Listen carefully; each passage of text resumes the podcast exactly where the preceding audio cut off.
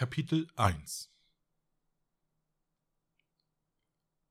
Tausende Menschen strömten von einem Ausgang zum anderen.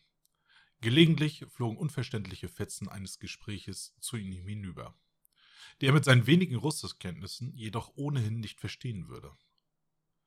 Er umgriff mit der rechten Hand den Träger seines Koffers fester und verstärkte den Griff um den Regenschirm in seiner anderen Hand.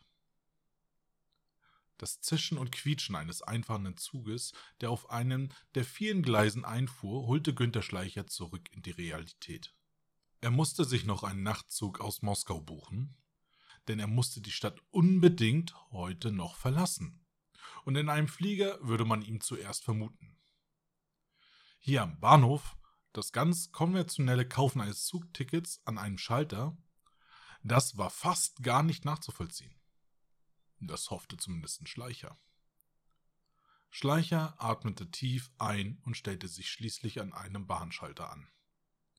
Mit der einen Hand zog er sich den Hut ein wenig tiefer ins Gesicht und schaute sich unauffällig um. Aber in dieser Masse von Menschen war es unmöglich, irgendwas wahrzunehmen. Er bemerkte aber auch die Blicke, den viele ihm zuwarfen. Sein Outfit schrie förmlich nach Wohlstand aber strahlte ebenso Autorität aus. Als er endlich an der Reihe war, buchte er sich mit gebrochenem Russisch eine Einzelkabine im nächsten Zug nach Minsk. Dort würde er dann in ein Flugzeug umsteigen und hoffentlich bald nach Hause zurückkehren. Ein Blick auf das Ticket verriet ihm, dass er noch 15 Minuten Zeit hatte.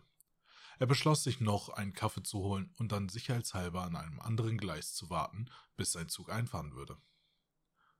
An Gleis 3 stellte er sich neben einer jungen Familie und rauchte eine Zigarre.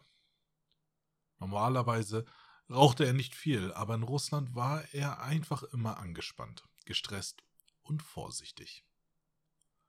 Und da brachte ihm das Zigarre-Rauchen einfach runter. Außerdem konnte er sich so unauffällig dabei umschauen. Am gegenüberliegenden Gleis meinte er kurz zwei schwarz gekleidete Männer, die lange in seine Richtung sahen, erblickt zu haben. Aber nachdem er geblinzelt hatte, waren sie weg.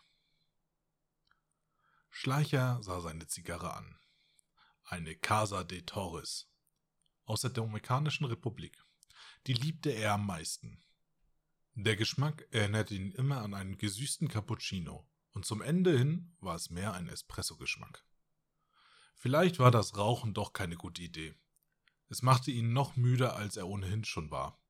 Schließlich war es mal gerade sieben Uhr morgens. Er hatte die letzten Nächte kaum geschlafen.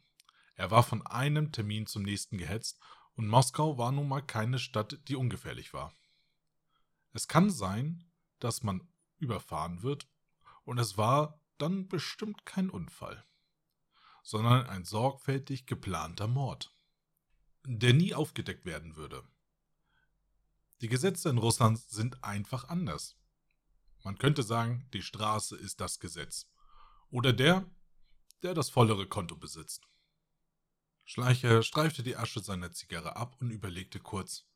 Aber dann schmiss er den Rest der Zigarre in den Aschenbecher, der neben ihm an einer Säule befestigt war. Er sortierte kurz sein Jackett und griff nach dem Koffer und den Regenschirm, die er zwischen seinen Beinen abgestellt hatte. Sein Zug fuhr gerade ein und er mischte sich in den Strom der Leute unter, die von oder zu dem Zug gingen.